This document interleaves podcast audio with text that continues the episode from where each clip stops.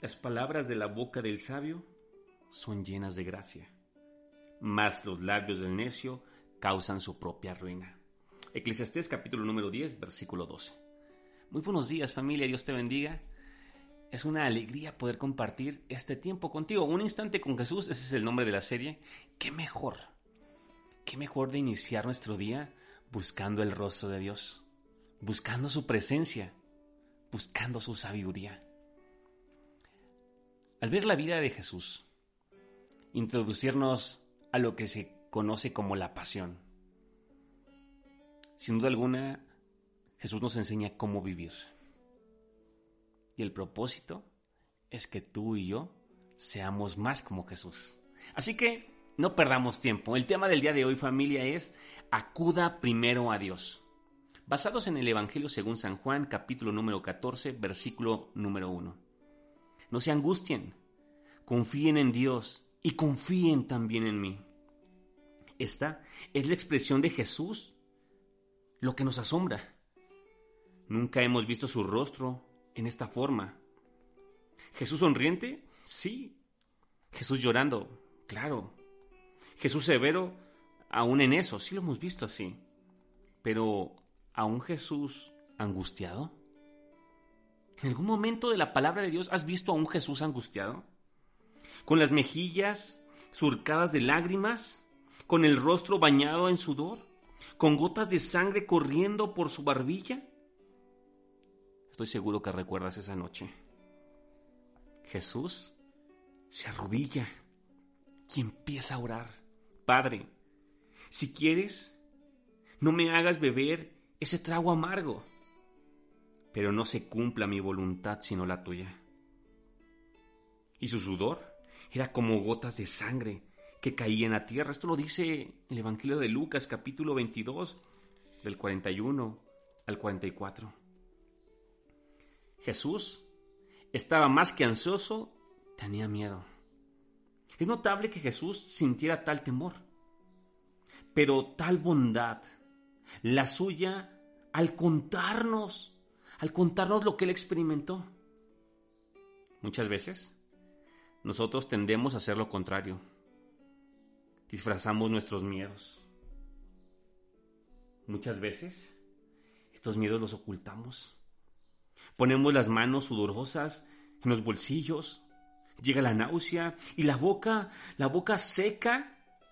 Sencillamente mantenemos el secreto. Jesús no lo hizo así. No vemos una máscara de fortaleza.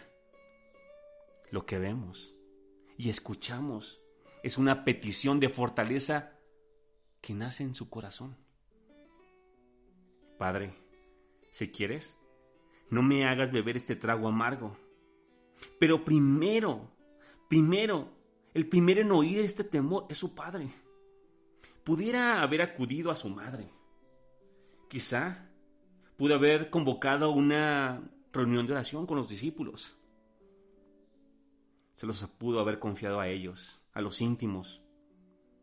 Todo podría ser apropiado, en verdad, pero ninguna otra cosa era su prioridad. ¿Cómo soportó Jesús el terror o la situación tan dolorosa de la crucifixión? Primero fue el Padre con sus temores. Fue ejemplo de las palabras del Salmo 56.3 que dice, cuando siento miedo pongo en ti mi confianza. Esto es tremendo porque nos ayuda y nos insta a entender que nuestra confianza no está en lo que nos ocurre o lo que nuestros ojos pueden ver, sino en Dios. Así que te animo a que tú y que yo hagamos lo mismo con nuestros temores. No eludas los huertos del Getsemaní de la vida, no los eludas. Entra en ellos, pero no entres solo. Mientras estés ahí, sé honesto Se permite golpear el suelo, por supuesto. Se permiten derramar lágrimas, claro que sí. Y si su sudor se convierte en sangre, no será usted el primero. Así que haz lo que hizo Jesús. Entra al huerto y abre tu corazón.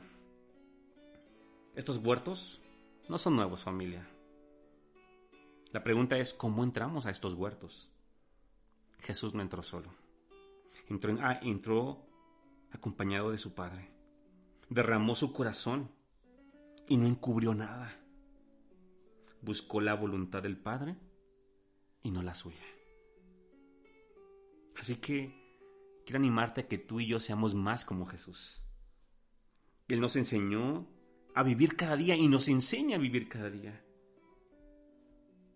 Nos enseña a vivir, pero también nos enseña a morir a nosotros y confiar en Dios. El anhelo de mi corazón es que tú y yo vivamos sabiamente cada día, pero también que Jesús crezca en nosotros y nuestra experiencia, nuestro entendimiento cada día sea menor y que Jesús reine en nuestra vida. Así que quiero invitarte a doblar rodilla, familia. Bendito Padre Celestial, gracias te damos porque nos permite atravesar estos valles, estos huertos. Huertos que muchas veces son dolorosos. Muchas veces hemos llorado, han llegado dudas, pero no queremos que se haga nuestra voluntad sino la suya, Padre. No permita que nuestro corazón se haga duro. Permita que podamos ser como Jesús. Ir al lugar, ir al Padre en el momento correcto y abrir nuestro corazón, no enmascararlo.